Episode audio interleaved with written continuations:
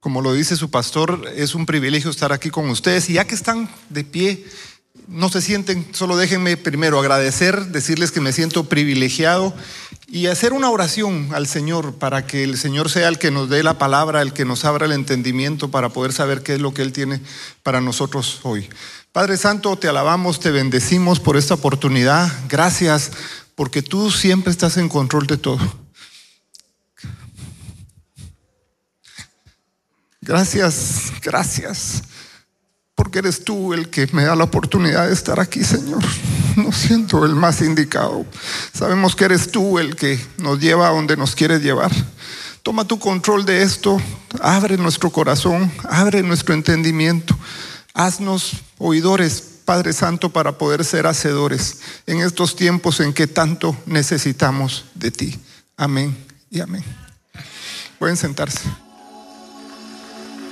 En el principio, Dios creó el cielo y la tierra. Sin embargo, en la tierra no había forma ni vida. Una gran oscuridad cubría el mar y el Espíritu de Dios flotaba sobre las aguas. Entonces Dios dijo, que haya luz y hubo luz en la tierra. Siempre desde el principio lo podemos ver, ha habido niebla. Y el Señor en su infinita misericordia quiso quitar la niebla. Por eso la creación viene de la palabra. Él vio que había niebla, él vio que había confusión, pero siendo él la creación misma, no simplemente hizo así, sino que él declaró que haya luz y fue luz. Nunca antes habíamos tenido una visión o un sentimiento de niebla como ahora. En, temas de seguridad, como dijo su pastor, yo he tenido mucho tiempo de trabajar en esto.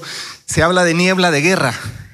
Un, un, estratega, historiador de hace 200 años, él dijo, mire, el problema de los militares cuando quieren llegar al objetivo es que hay una niebla enfrente de ellos que no los deja avanzar. Y el gran estratega es aquel que en medio de esa niebla puede llegar al objetivo deseado. Nosotros vemos ahora que también la gente que está saliendo del COVID se llama ahora niebla mental. Hace dos semanas estaba leyendo el tema que hay niebla mental. Una señora aquí en Estados Unidos tuvo COVID, se recuperó, eh, trabajaba en temas de, laboratorio y cuando regresa a su, a su trabajo quiso hacer el, el primer procedimiento y no se acordó. Entonces, cuando nosotros nos damos cuenta que desde el principio había niebla, pero que hubo alguien que quitó esa niebla, pero que después, en ese mismo proceso, el hombre permitió que volviera la niebla. Les digo, nunca habíamos sentido esto. Estos tiempos son unos tiempos en el que cuando yo escucho hay libertad en la casa de Dios, yo no sé cuántos estamos valorando esa libertad. Déjenme contarles ahorita en la mañana, me enteré dos casos, Starbucks y Apple echando a personas que no quisieron ponerse playeras para poner que decía el GTV o con los, esos colores. Los echaron. Yo dije, va a venir, ya está. Te van a echar por decir que eres cristiano. Te van a echar, no te van a alquilar. A eso nos estamos enfrentando. Yo sé que no tengo que hablar de esto, pero solo decirles que probablemente muchos no nos dimos cuenta que lo que estaba en juego en las elecciones de Estados Unidos están, están en juego, porque no hay presidente electo todavía. Lo que está en juego aquí no es demócratas versus republicanos. No, es tu libertad en la casa de Dios. Es tu libertad en la casa de Dios. Eso es lo que está en juego. Ya no es republicanos versus demócratas, es cómo nosotros podemos venir aquí con libertad a alabar al Señor. Porque es nuestra necesidad, es en este tiempo de niebla, en este tiempo volátil, incierto, complejo, ambiguo, tú puedes decir, me quedo parado.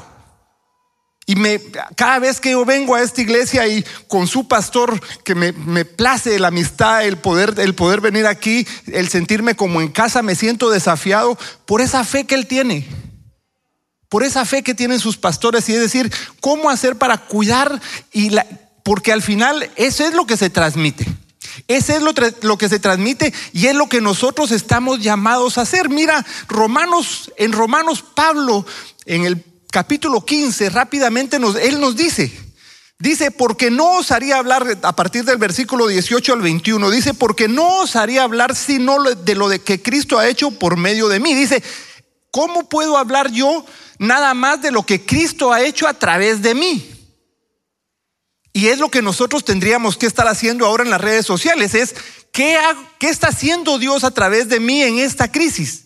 Y no quedarme callado. Digo, los que estos gente que echaron de Starbucks o de Apple se pudieron haber quedado callado y ponerse esa playera, bueno, no, no, no pasa nada. Pero en este tiempo la radicalidad va a ser la característica de los hijos de Dios. La crisis siempre saca a relucir quiénes pueden ser radicales y quiénes no. Digo, eso es lo que en, el principio puso a los discípulos a ser radicales, a morir. Digo, ellos simplemente los echaron del trabajo. A los discípulos los mataron. Y en algunos países en este tiempo te matan por ser cristiano. Aquí todavía no. Aquí todavía no. Dice después, para conducir a los gentiles a la obediencia y lo he hecho de palabra y de obra con potencia de señales y de prodigios en el poder del Espíritu de Dios, de manera que desde Jerusalén y por los alrededores hasta Ilírico, todo lo he llenado del Evangelio. Versículo 20 y 21, que es lo que quiero dejarles a ustedes como introducción, dice, y de esta manera me esforcé en predicar el Evangelio, no donde Cristo ya hubiera sido anunciado para no edificar sobre fundamento ajeno, sino como está escrito. Mire, él hace referencia a algo, porque él era un estudioso de lo que podía accesar. Ellos no tenían Biblia. No sé si usted ha pensado, ¿qué hacían, qué hicieron los antiguos héroes de la fe para caminar por fe cuando no tenían dónde leer? Nosotros ahora lo hacemos a través de un celular, de un iPad, y tenemos cómo afianzarnos, cómo ser esforzados y valientes, pero Pablo no. Pablo lo, tenía porque él era un estudioso y dice, y de esta manera me esforcé en predicar el Evangelio, no donde Cristo yo hubiera sido anunciado para no edificar sobre fundamento ajeno, sino como está escrito. Aquellos a quienes nunca les fue anunciado acerca de Él, verán. Y los que nunca han oído de Él, entenderán. Fíjese aquí, Pablo utiliza dos cosas muy relacionadas en este tiempo con el Evangelio, es ver y entender, y se conjugan en una sola palabra, lo que se, se, se siente en entendimiento. Cuando nosotros leemos que los hijos de Isaacar eran entendidos en los tiempos. Entonces dice que los que reciban el Evangelio van a poder ver y entender. ¿No será entonces que en este tiempo nunca antes hemos estado llamados a transmitir la palabra de Dios para que la gente en medio de esta niebla, de esta volatilidad, de todo esto que está pasando, puedan ver y entender y dejen de tener miedo? Dejen de tener miedo. ¿Cuántos no hemos estado con miedo y con temor? El viernes hablaba de gente como Elías, como el pueblo de Israel que se fueron a encuevar. Elías le tuvo miedo a Jezabel y se fue a encuevar. Y el Señor tuvo que ir por él. ¿Se vale tener miedo? Se vale. ¿Se vale encuevarse en un momento? Se vale. Aquí la pregunta es, ¿cómo haces tú para intervenir tus miedos? ¿Cómo haces tú para que ese temor no te encueve permanentemente y que nos permita a nosotros poder transmitir el Evangelio para que la gente vea y entienda. ¿Sabes por qué? Porque nosotros estamos en una batalla. Tú no creas que cuando tú quieres transmitir el Evangelio, el entorno tuyo está feliz. No. Cuando tú quieres transmitir el Evangelio, hay poderes que no quieren que tú lo hagas. Segunda Corintios 4:4. Dice, el Dios de este mundo ha cegado la mente de sus incrédulos para que no vean qué? La luz del glorioso evangelio de Cristo, el cual es la imagen de Dios. Pablo dice que van a ver porque les voy a anunciar y van a entender. Y segunda Corintios dice que el Dios de este mundo ciega la mente de los incrédulos para que no vean la luz del glorioso evangelio. Entonces, ¿qué significa que nosotros estamos en una batalla? Porque hay alguien que va a cegar la mente de los que yo quiero contactar. Y entonces aquí viene otro tema, es, ¿cómo hago yo para ser creativo? Para que el Evangelio que tengo en la mano sea atractivo para los que trabajan conmigo, para los que viven conmigo, pero más aún, para los que siguen mis redes sociales. Dice, ¿cómo dice? De la, de la abundancia del corazón. ¿Habla qué? Perdón, pero no dice así. De la abundancia del corazón hablan las redes sociales. ¿Sabes por qué? Porque ahora tienes la máscara. Ahora estás encerrado más que antes. Entonces, de la abundancia de lo que tú tienes va a hablar tu red social. Es la tecnología la que el Señor nos ha puesto a la mano. Mira, con mi esposa, el Señor puso en nuestro corazón empezar a hacer un tiempo de oración. Anoche hicimos la noche 269, hoy nos toca la noche 270 en vivo a las 9 de la noche por YouTube y Facebook Live para orar y clamar. Y es increíble cómo hemos visto la necesidad de la gente. Digo esto porque eso nosotros lo hacemos allá y cómo, hablando con su pastor, cómo el alcance que tienen ustedes es, ustedes no se imaginan el anhelo que hay de la gente afuera de escuchar una palabra de esperanza. Decían, mire, estamos en el primer domingo de diciembre. Yo no me hubiera imaginado al principio de la pandemia que iba a estar aquí en el primer domingo de diciembre. Me hubieran dicho, no, ¿cómo cree? Yo no voy a viajar. Con el pastor habíamos hecho planes de estar aquí en abril de este año y abril se corrió a diciembre. A diciembre. Entonces, no me pueden ustedes negar que cambió todo. Mire, yo soy de la, de la generación, no me acuerdo cómo le dicen a, la generación de mi, de, mi, de mi año, a nuestra generación. Le dicen, a mí me gusta cuando dice la generación de oro. ¿Sabe por qué? Nosotros hemos visto el avance tecnológico que nunca antes en la historia de la humanidad ha habido. Y yo a, finales del 2019 y principios del 2020 yo decía, mire, preparémonos no para el año 2020, preparémonos para la década. La década del 2020 al 2029 porque van a haber unos cambios extraordinarios. Y ¡pum! El Señor nos permite entrar en la pandemia y los cambios que eran para 10 años van en 10 meses. No sé si se han dado cuenta. ¿Sabe cuál es el problema de esto? Es que cuando no nos damos cuenta empezamos a vivir en un mundo que no existe. Es nuestro mundo. Pregunto, ¿tú crees que Dios está contento que entendamos a nuestro tiempo, a nuestra, a nuestra velocidad? En el 1976 estaba viendo, a mí me fascina la Fórmula 1, el deporte, algunos saben que en el fútbol soy apasionado, no voy a meterme a hablar de equipos aquí ahorita. Soy apasionado, pero en la Fórmula 1, en 1976, una llanta, cuando el carro entraba al pit, se tardaba 36 segundos en cambiar la llanta. 36 segundos. Este año, cambiar una llanta en Fórmula 1 se tarda menos de un segundo. Menos de un segundo. Esa es la velocidad que vamos ahorita. Entonces, ¿tú crees que Dios no está deseosos que la manifestación de los hijos de Dios que estuve hablando el viernes sea a esa velocidad? ¿Sabes por qué? Porque el Dios de este mundo que está entenebreciendo la mente de la gente afuera, no va a esa velocidad. Él va más rápido incluso. Y nosotros no nos damos cuenta. Entonces, cuando nosotros vemos, por ejemplo, Job 24.1, si los tiempos no se esconden del Todopoderoso, ¿por qué no los perciben aquellos que dicen conocerlo? Fíjate lo que dice. Dice, si los tiempos no se esconden del Todopoderoso, ¿por qué? Porque Él es el principio, el fin y conoce todo. Ahora la pregunta, ¿por qué no los perciben aquellos que dicen conocerlo? ¿Cuántos conocen a Dios aquí? Levanten la, levanten la mano. Ok, ¿cuántos percibimos los tiempos a la velocidad de Dios? Dice, al Dios Todopoderoso no se le esconden los tiempos. ¿Por qué a los que lo conocemos no entendemos los tiempos de Dios? Pregunto, ¿no está Dios en control de este tiempo? ¿Por qué no los cristianos también estamos en control de nuestro entorno? ¿Por qué tiene que venir alguien de fuera a generar las cosas y la iglesia cada vez ha estado adentro de la iglesia reproduciendo cosas y no generando cosas?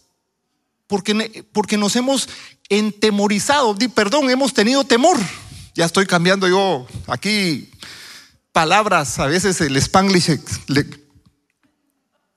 ¿Sabe por qué? Porque hemos tenido temor. Entonces, es una pregunta la que hace Job. ¿Por qué no los perciben quienes dicen conocerlo. Aquí no está diciendo, los tienen que percibir alguna gente en la iglesia que son pensadores, entendidos. No, no, dice, ¿por qué no los perciben aquellos, todos, que dicen conocerlo? ¿Qué significa la familia aquí? Lo tienen que entender de acuerdo a las edades y a lo que hacen. No le voy a decir yo que tienes que saber física cuántica cuando lo que menos haces es física cuántica, no. Cada quien va a ser entendido de esos tiempos que Él quiere transmitirte de acuerdo a lo que tú haces, aunque estés en la casa. Aunque estés en la casa. El problema es cuando el Dios de este mundo, hasta a nosotros mismos, nos quita el entendimiento, nos hace creer que estamos bien ya no hablamos. O lo hacemos muy tranquilamente, muy light. No pensamos, yo no sé cuántos son intencionales en sus redes sociales. Digo, ahora alguien me dice, pero ¿será que todos tenemos que tener redes sociales? Probablemente no. Pero te pregunto, en la época en que no podíamos salir confinados, ¿cómo te comunicabas con el exterior?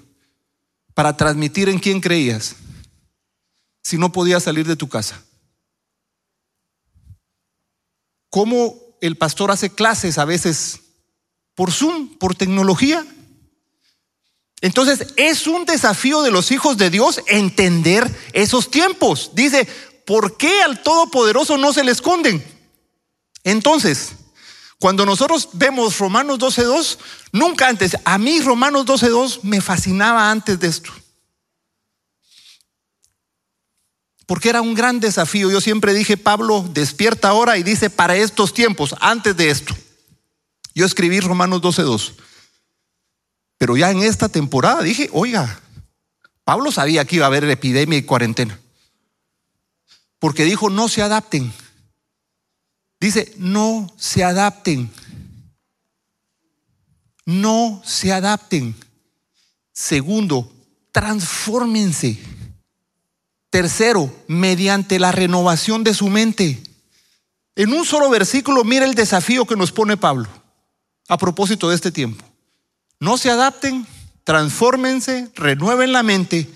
¿Para qué? No era simplemente no se adapten, transfórmense y renuévense.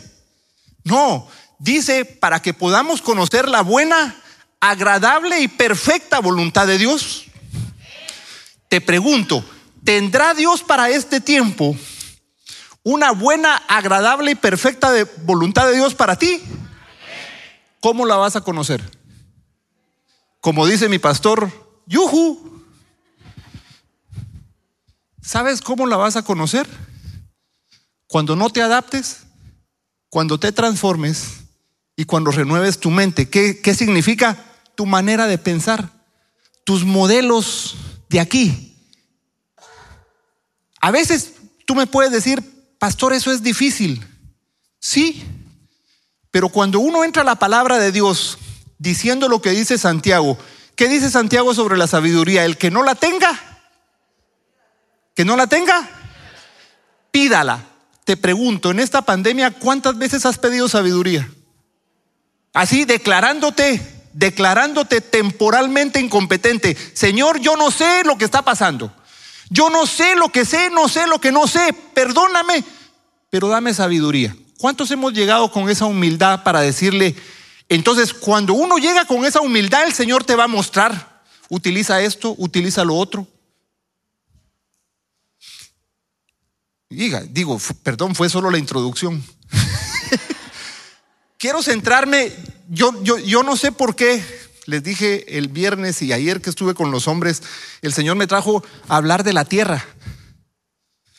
El título que quiero cerrar hoy es La batalla por la tierra. ¿Sabe por qué? Lo estuvimos hablando, perdón, lo estuvieron diciendo. Si hemos tenido el mejor año ahora, tú te puedes imaginar cómo va a ser el 2021 si Dios lo que hizo fue prepararte en este tiempo. ¿Pasamos un desierto? Sí. Pero sabes tú que el desierto es para prepararte para entrar a la tierra prometida. Te tengo una noticia. Si tú crees, y es lo que vengo a decir, si tú crees el 2021 es tu tierra prometida. Algunos cuantos no lo creen, porque los amenes fueron cortitos. Digo, sí, digo, ¿por qué cree que puse e, ese video? Dice, y Dios dijo, sea la luz. Dios mismo declaró. Si tú no declaras que el 2021 puede ser la entrada a tu tierra prometida, a esa tierra que Él tiene preparado para ti, vendrá un año igual. Y peor para algunos. Y peor para algunos. Mira lo que dice Éxodo 33.1. Dice, Jehová dijo a Moisés, anda, sube de aquí, tú y el pueblo que sacaste de la tierra de Egipto, a la tierra a la cual juré a Abraham, Isaac y Jacob a tu descendencia la daré. ¿Sabe qué me gusta su pastor? Que él siempre tiene un pensamiento más allá de lo que él mira. Más allá de lo que miro. Y dice, daré la tierra a ti. No. Le dijo, daré la tierra a quién? ¿A quién? ¿Sabe usted que yo estoy buscando tierra para mi bisnieto? Ayer cumplió años mi nieto, tres años. Cuando él nació, yo tenía 60. Mi hijo 30 y él cero. Y mi hijo quería que llegáramos, que yo llegara a Guatemala. Él vive en Guatemala, lamentablemente no puedo abuelear como abuelan, abuelean otros. Eso es parte de la bendición que Dios le da a uno. Abuelear. Entonces me dijo, yo papá, yo quiero que vengas antes de que cumplamos yo 31 y vos, y vos 61, para que nos tomemos una foto histórica. Llegué, el Señor me permitió, y cuando estábamos terminando la foto le dije dos cosas. Vengo a declararle futuro a mi nieto y a decirte que nos vamos a tomar otra foto histórica. ¿Cuánto dentro de 30 años? Y se me quedó viendo, sí. Vos sabés que nos vamos a tomar una foto histórica cuando yo tenga 90, vos 60, el que está naciendo acaba de nacer 30 y tu nieto cero yo declaré y le dije al Señor, Señor, yo voy a hacer lo que me toca a mí. Voy a comer bien, me voy a cuidar, voy a hacer ejercicios, he hecho ejercicio toda mi vida. El resto es tuyo, no mío. Así que el problema aquí te lo dejo. Yo voy a llegar más allá de los 90. Es declaración. Entonces dice, la tierra es para tu descendencia no es para ti. Yo no sé si eso te mueve más o menos. A mí me mueve mucho más. Dice, la tierra para tu descendencia. La tierra que te tiene preparado en el 2021 es para tu descendencia. Ayer estuve, eh, cuando estábamos con los hombres, hablando de tierras, de que yo compré, puse, que desmochar, quitar. Y yo pensaba, ¿No será que no se han dado cuenta que lo que tienen ahora es solo el principio de lo que viene? Porque en la casa que estuve ayer, no sé si está aquí, es solo el principio de lo que va a tener.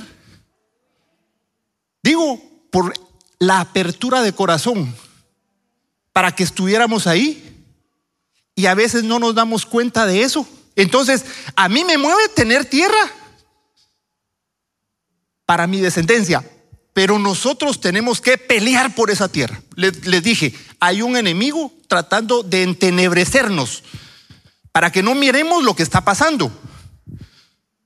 Por eso es que no miro televisión, por eso es que Univisión para mí es X roja. Univisión más todavía, sobre todo con un periodista, no digo quién. Yo cuido mi cabeza. Yo cuido mi cabeza. Y a mí me entrevistan. Le digo, me acaban de hacer una entrevista en Univisión Digo, yo digo, no miro mi visión, pero yo quiero, soy una posibilidad para ellos. Me entrevistaron como un pastor para hacer el análisis de cómo la iglesia latina iba a votar por Donald Trump. No sé por qué a mí siempre me, me, hablan para hablar bien de Donald Trump, no sé por qué yo tal vez hablo bien. Y no me dijeron quién me iba a entrevistar.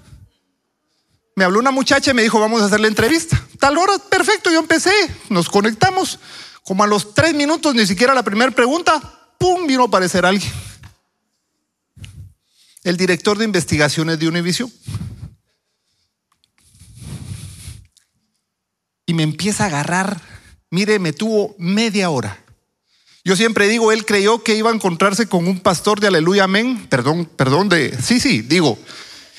Y, no hallaba por dónde agarrarme. ¿Sabe por qué? Porque ellos lo que están tratando es de que uno se preste a su verdad. De que ellos se preste a su verdad. Nuevamente, Starbucks y Apple ya empezaron a despedir gente que no se pone o que no dicen lo que se quiere decir de esa ideología. Estamos en una batalla. Entonces, el primer punto para esa batalla, si yo te digo que el 2021 está tu tierra. ¿Sabes qué es lo primero que tienes que, hacer en estos días antes? Y tienes una oportunidad aquí. 24 y 31, declarar proféticamente. ¿Sabes cuál es el primer paso? Reconocer la tierra. Reconocer la tierra por fe. Porque tú me vas a decir, bueno, ¿y cuál tierra? Es que ahí está la fe.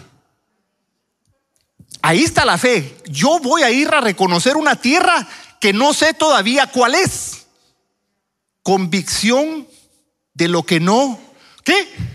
Se ve. ¿Qué, ¿Qué le estoy diciendo? Hagamos un ejercicio de fe. Reconozcamos la tierra. Números 13, 1 y 2 dice, y Jehová habló a Moisés diciendo, envía a tus hombres para que reconozcan la tierra de Canaán, la cual yo doy a los hijos de Israel de cada tribu de sus padres enviaréis un varón cada uno príncipe entre ellos. Él no dijo manden a reconocer a cualquiera. Ojo en esto. No hemos caído, a veces decimos fueron doce, a ver. No, no. Dice príncipes. Dice príncipes.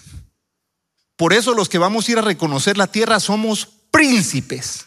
Si usted no se quiere tomar esa nobleza que ya el Señor le dio al ser hijo de rey, dice, mandó príncipes a reconocer la tierra. Yo te vengo a decir hoy, primer paso, tienes que cubrirte de ese linaje real que ya tienes, porque si no, no tiene sentido que hubiera venido a morir Jesús por nosotros y decir, yo voy a ir a reconocer mi tierra. Señor, muéstrame tú la tierra y tener de aquí hasta el 31 de diciembre para que tú puedas reconocer la tierra, incluyendo lo que va a tener la iglesia. Incluyendo lo que va a tener la iglesia. Y no una. Y no una, sino las otras iglesias. Porque están llamados a expandirse. A expandirse. Primer punto, reconocer la tierra. Dos, tomar posesión de ella. ¿De qué sirve que yo reconozca la tierra si no voy a tomar posesión de ella? ¿De qué sirve que yo sueñe? Si sueñas y no haces nada, eres un loco. O digo, algunos dicen un soñador, pero déjame decirte una cosa. Soñador es aquel que sueña y hace. El que sueña y no hace nada es un loco. José soñó, pero hizo. Y pagó el costo de soñar pagó el costo de contar el sueño. De repente alguno te va a decir cerca, yo estoy soñando y estoy declarando mi tierra. Uy, hermano, estás loco, vas y te debes un montón. Por fe yo compré el boleto para el 18 de febrero para venir a traer el carro. No le cuenten cuando vengan, vendan los números. Yo ya tengo mi, boleto para acá, para venir a traer el carro y, y boleto solo de venida. Porque regreso y me voy en el carro. No le cuenten, vendan los números, pero lo deberíamos de vender con esa fe. Como el cuento de aquel pueblo que no llovía, vamos a orar todos en la plaza y la única que llegó con una sombría fue una pequeña ancianita, con sombría. ¿Dónde está nuestra fe? Pero una fe generadora. O solo digo que creo y no hago. Sueño y no hago. Mira lo que dice números 13, 25 30. Y volvieron de reconocer la tierra al fin de 40 días. Y anduvieron y vinieron a Moisés y a Aarón y a toda la congregación de los hijos de Israel en el desierto de Parán, en Cádiz, y dieron la información a ellos y a toda la congregación y les mostraron el fruto de la tierra. Y les contaron diciendo, nosotros llegamos a la tierra en la cual nos enviaste, la que ciertamente fluye leche y miel, y este es el fruto de ella. Fíjate, él les dijo, yo los llevo a una tierra donde fluye leche y miel. Anda a reconocerla. Van a reconocerla. Regresan y les dice, sí, ahí fluye leche y miel. Es cierto. ¿Por qué a partir de eso no tomaron posesión de la tierra? ¿Por qué si, si era cierto? Ellos lo único que, que, hicieron fue reconocer que Dios es un, no es hombre que mienta. Les dijo, los llevo a una tierra donde fluye leche y miel y se dieron cuenta que era, que era cierto. Pero mira lo que sí. Mas el pueblo que habita en aquella tierra es fuerte y las ciudades más grandes y fortificadas. Y también vimos allá los hijos de Anac. Amalek habita el Negev y el Eteo, el Jebuseo, el Amorreo, el Tatatá y Tatatá y la ribera del Jordán. Ellos se les olvidó que había una palabra antes que dijo que cuando te lleve a la tierra habrán pueblos más grandes que tú, pero yo los entregaré a ti. Eso ya estaba dicho. Y yo te vengo a decir que en la tierra que Dios tiene para ti, ya hay alguien que la tiene, pero el Señor la va a quitar para ti. Porque entendamos una, entendamos una cosa. Si le démosle el aplauso grande al Señor. Démosle el aplauso grande al Señor. ¿Sabes por qué? Porque ahorita no hay tierra que, no le pertenezca a nadie. Todo tiene dueño. Lo único que va a hacer el Señor es que cambie de dueño. Lo que te tiene para ti va a cambiar de dueño. No me preguntes cómo, es que ahí entra la inexplicabilidad de lo sobrenatural. Si tú te quieres explicar lo sobrenatural, ya es natural. ¿Para qué necesitas a Dios? Yo solo creo por fe que la inexplicabilidad de lo sobrenatural me va a dar a mí lo que el Señor me tiene prometido a mí. Y yo camino con eso. Yo camino con eso. ¿Por qué Moisés caminó así? ¿Por qué Abraham caminó así? ¿Por qué David, que no tenían una computadora para leer, que no tenían prédicas aquí que les decían, esto va a ser? Y caminaron con fe. Y nosotros que oímos palabra, oímos palabra, oímos palabra, oímos palabra, no caminamos con fe. ¿Qué pasa? ¿Dónde se pierde ese, ese, ese, ese momento de que la fe prevalezca en nosotros?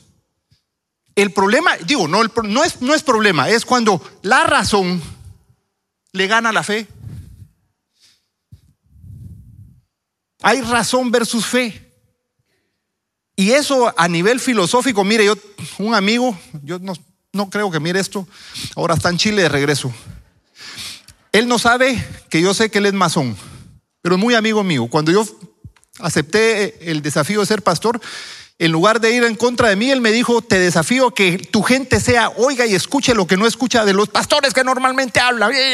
Me decía.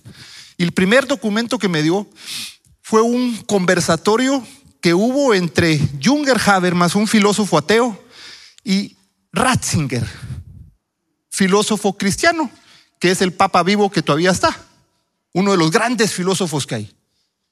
Y me dijo, léetelo, fe versus razón. Y yo lo leí. Yo le leo, a mí me dicen, lea, yo leo. Mi fe está tan bien cimentada que agarro lo bueno y desecho lo malo. Y lo leí, wow, dije sí, fe versus razón. Hay que razonar, pero con fe.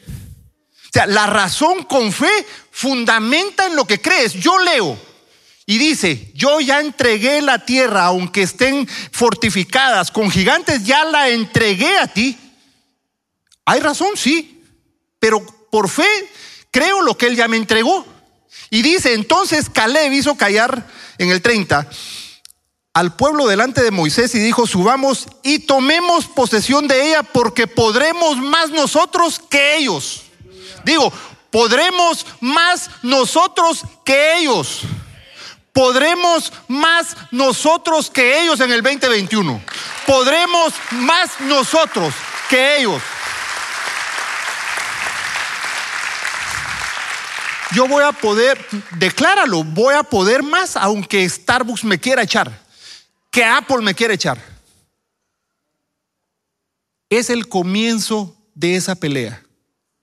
No es que los quiera asustar, porque nosotros no nos tenemos que asustar, nos tenemos que fortalecer en la palabra. Pero de que va a llevar, va a llegar. La nieta del gran Billy Graham, cuando fue a la convención republicana, participó ella y lo dijo a los pies de Lincoln, ahí en el Lincoln Memorial en Washington. Estados Unidos no tiene ni idea de lo que es la persecución religiosa. Preparémonos porque llega ahora o llega pronto. Estos son tiempos de prepararnos. Dice tomar posesión de la tierra. Tomar posesión. Tres. Punto tres es persiste, no temas. Uno, reconoce la tierra. Dos, toma posesión de la tierra. Tres, persiste, no temas.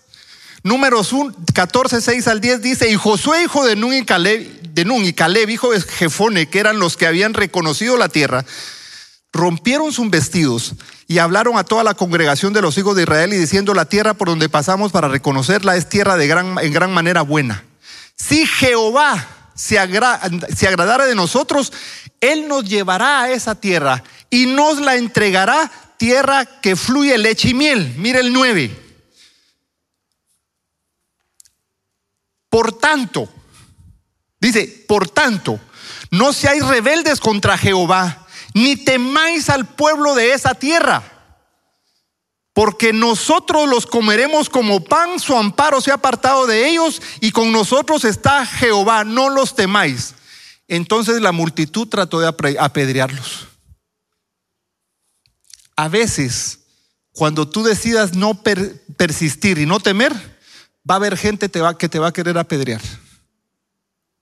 Va a haber gente que te va a querer apedrear. Pero fíjese lo que dijo Josué y Caleb, nosotros tenemos a Jehová, por eso no tenemos que temer.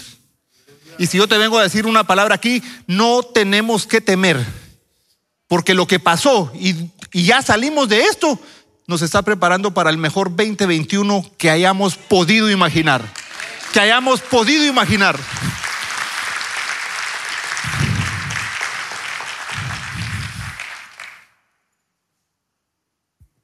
Cuatro. Primero, reconoce la tierra. Dos, toma posesión de la tierra. Tres, persiste, no temas. Cuatro, no seas como los demás. ¿Sabes por qué es importante esto? Porque en este tiempo ser como los demás es muy fácil. Y no nos damos cuenta. A los chicos la presión en la escuela, a nosotros a veces la presión en la, en la, en la, en la familia, la presión en el trabajo ahora que te echan del trabajo. Yo a veces he visto, digo, a mí me gustaba la NBA, dejé de ver NBA cuando empecé, no sé si ustedes vieron ahora qué decían las canchas y todo lo que tenían los jugadores en las espaldas, dejé de ver NBA por eso. O sea, cómo se infiltra esa ideología a través de lo que nosotros... Entonces, ¿cómo quieres tú defender lo que Dios te pone a defender? Ser igual que los demás. Nosotros tampoco, y en eso a veces Dante Gebel no me puede gustar a mí. Pero lo que él dice, él está haciendo, terminando su serie en Netflix. ¿Deja uno de sus, deja de suscribir en Netflix o trata de impactar esas cosas? Lo que les dije, yo digo, no miren Univisión, pero me entrevista a Univisión, yo le doy la entrevista a Univisión. Nosotros tenemos que ser creativos, inteligentes porque no nos podemos encuevar. Pero ¿sabes qué significa eso? Que tienes que pensar qué hacer. Tienes que ser intencional. Dios quiere que tú seas intencional. Que tú pienses, ¿qué le voy a decir a fulano? Mi compañero de trabajo que no conoce a Dios. Si tú oras ¿no crees tú que el Señor te va a dar la manera de hablar? A veces ni siquiera tienes que hablar. Déjame decirte una cosa. ¿Tú sabes para qué sirve el termómetro? Para tomar la temperatura. Pero ¿para qué sirve el termostato? ¿Quién sabe para qué sirve el termostato? ¿Para qué? Ajustar la temperatura. ¿Sabes cuál es el desafío para nosotros en este tiempo? Es ser termostato. El que tiene que ajustar la temperatura del lugar a donde llega eres tú. Porque la gracia de Dios tiene que hacer eso sobre ti. Porque si tú llegas solo a tomar la temperatura, pero si tú entras y desde ese momento cambia la atmósfera del lugar donde tú llegues, la gente dice, wow, ¿y aquí qué pasó? Desde que entró fulanito y se van a acercar a ti, no vas a tener que hablar. Pero, pero ojo, pero si eres tú de no te ha pasado si estás en un grupo y entra alguien y la puchilla vino este. Yo no sé, yo no sé. Pero, pero, a veces son, algunos son repulsivos. ¡Ah! Y algunos ni siquiera tienes que hablar con ellos. Pero no sé si te ha pasado también que te juntas con algunos que tienen un imán. Mire, yo recibí hoy, esta semana, un, yo mando un devocional todos los días, hago mi devocional y lo mando por email a muchas personas. Y siempre, yo no sé por qué en los aviones, en el metro donde voy, la gente que va a la par mía me termina contando su historia. No sé, digo, y una, una señora argentina que íbamos volando entre Miami y Washington, ella, iba a una reunión del BID a Washington, hasta terminó llorando conmigo, su matrimonio se estaba desarmando, sus hijos estaban... Total, eso fue hace tres años. Me dio su email y yo le empecé a mandar el devocional. Esta semana recibo un email de ella diciéndome, Guillermo, yo te agradezco el que día a día me hayas mandado esa palabra de Dios porque es la que me sostuvo. Quiero darte testimonio que mi matrimonio se restauró, mis hijos están con nosotros y he sentido la mano de Dios cerca de eso. Yo no hice nada.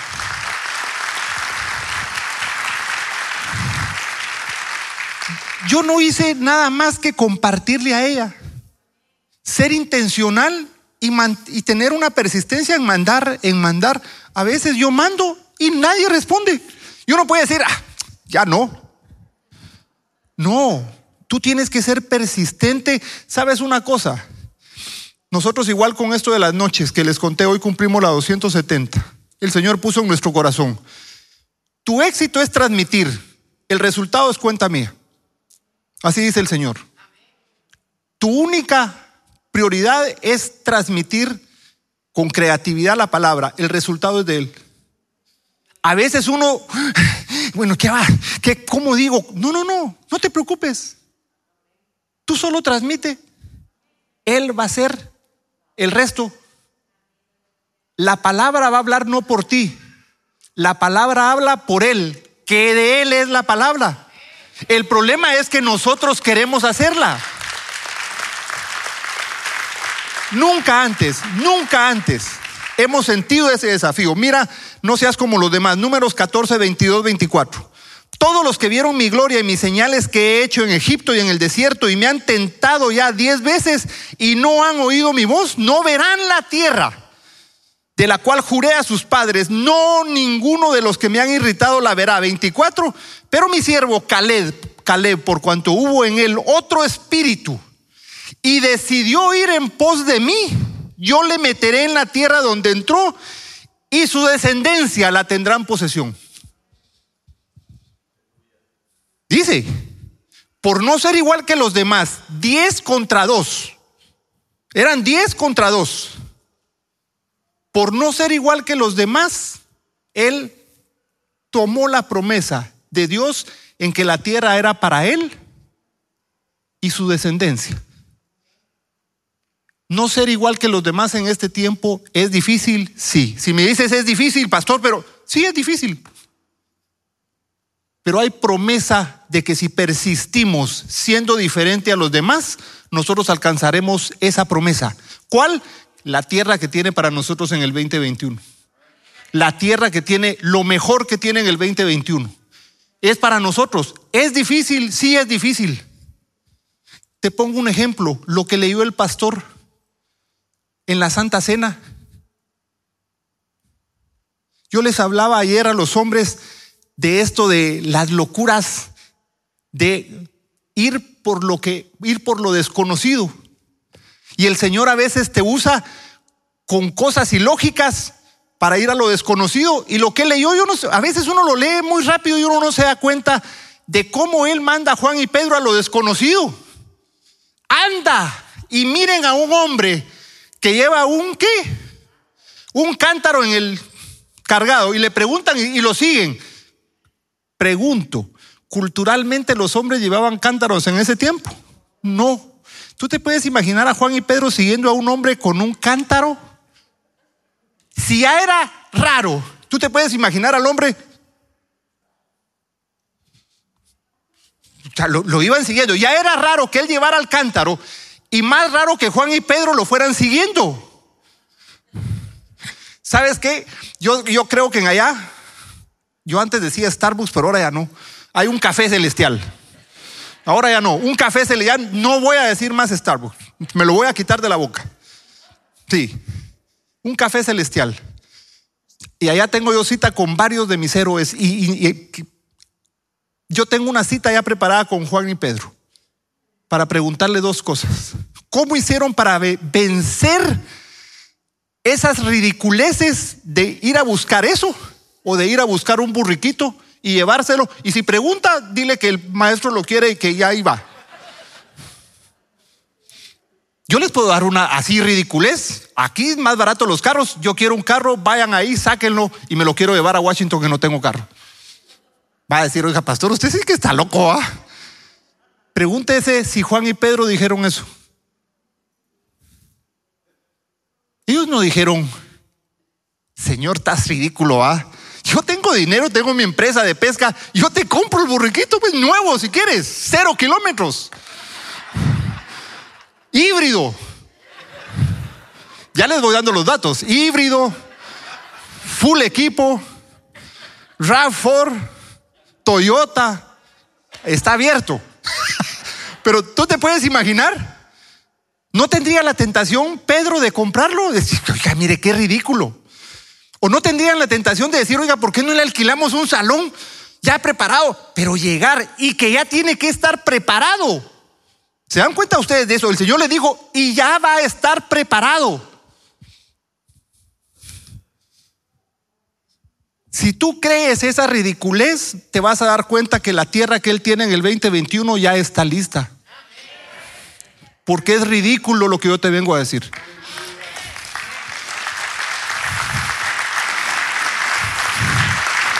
Y si quieres, y si quieres una frase para Twitter, una frase de Twitter, antes de la bendición vienen las ridiculez. Antes de la bendición vienen las ridiculez. Cuando tú por fe crees lo ridículo, es porque estás listo para la bendición. Si quieres razonar lo ridículo, no estás listo para la bendición. Así de sencillo. Así de sencillo. Cuando te dan una palabra, mire, yo hace ocho días estaba en Guatemala. Me dieron una palabra que aquí, me estaban hablando aquí, aquí el Señor. Este tiene que ser el clavo que cierre el ataúd. No te vuelvo a decir más esa palabra. ¿Por qué? Porque yo no la había querido creer. Y termino. Ya se terminó el tiempo. Ya me van a echar a mí, no me van a invitar otra vez. Quinto.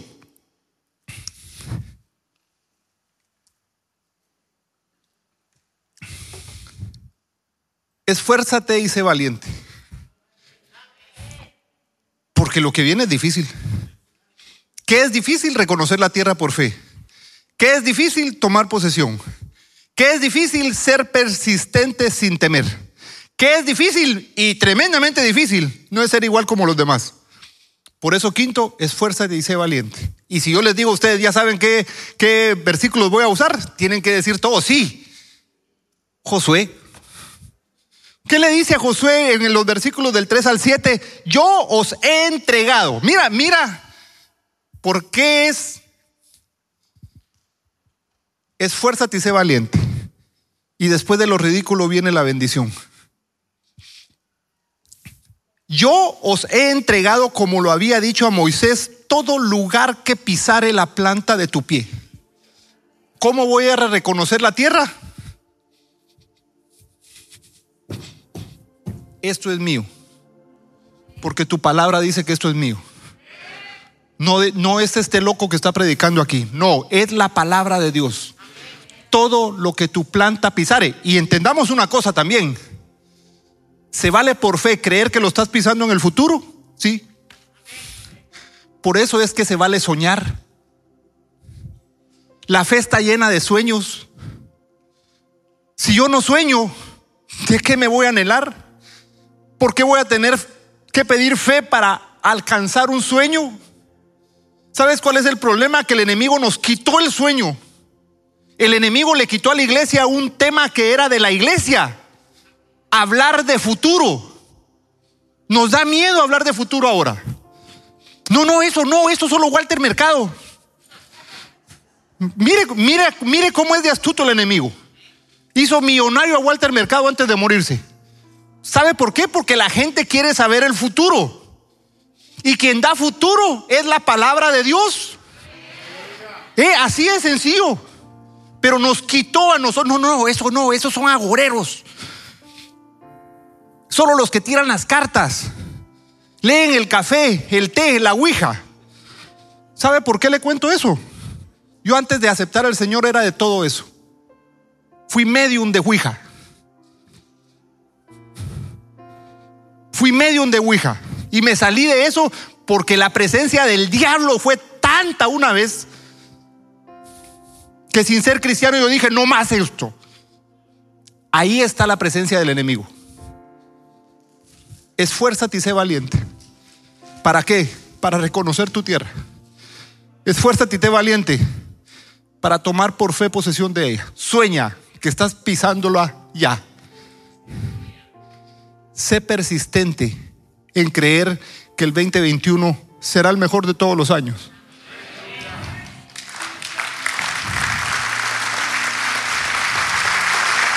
Y sobre todo, y sobre todo, no seamos igual que los demás. Aunque la tentación sea muy grande, a nuestros hijos tratemos de enseñarles que por no hacer lo que hacen todos sus compañeros, sí, les pueden hacer bullying, sí, pero hay alguien que los cubre y por eso los padres tenemos que cubrir a nuestros hijos en oración, porque los que más van a tener ese ataque y ese bullying son nuestros hijos. Hay que cubrirlos. ¿Sabe por qué? Porque nos quitaron las universidades. Las universidades, ¿quién las fundó? Las mejores universidades, la iglesia. Nos quitaron la universidad, nos quitaron los medios de comunicación, nos quitaron el gobierno. No, bueno, nos quitaron, nos dejamos. Nosotros nos encerramos en el templo, dejamos que Él tomara posesión de todo y ahora decimos, ¡Ah, hijo, ¿y ahora? Ahora tenemos que regresar a conquistar lo que era de nosotros. Este es tiempo de conquistar. Este es tiempo de tomar lo que el Señor tiene para ti. Este es tiempo de creer que este tiempo 2020 fue para prepararte para el 2021. El mejor año va a ser el 2021, porque el 2020 fue preparación. Creamos que este 2020 fue el mejor desierto que yo pude haber tenido. El mejor desierto, porque el desierto no es malo. El desierto es de formación, es cuando el Señor te quiere formar el carácter te quiere decir, te llevo a la tierra prometida. Y cuando entras a la tierra prometida, hay que declarar, yo el primero de enero entro a mi tierra prometida. Entramos a la tierra prometida. El primero de enero vamos a entrar a la tierra prometida.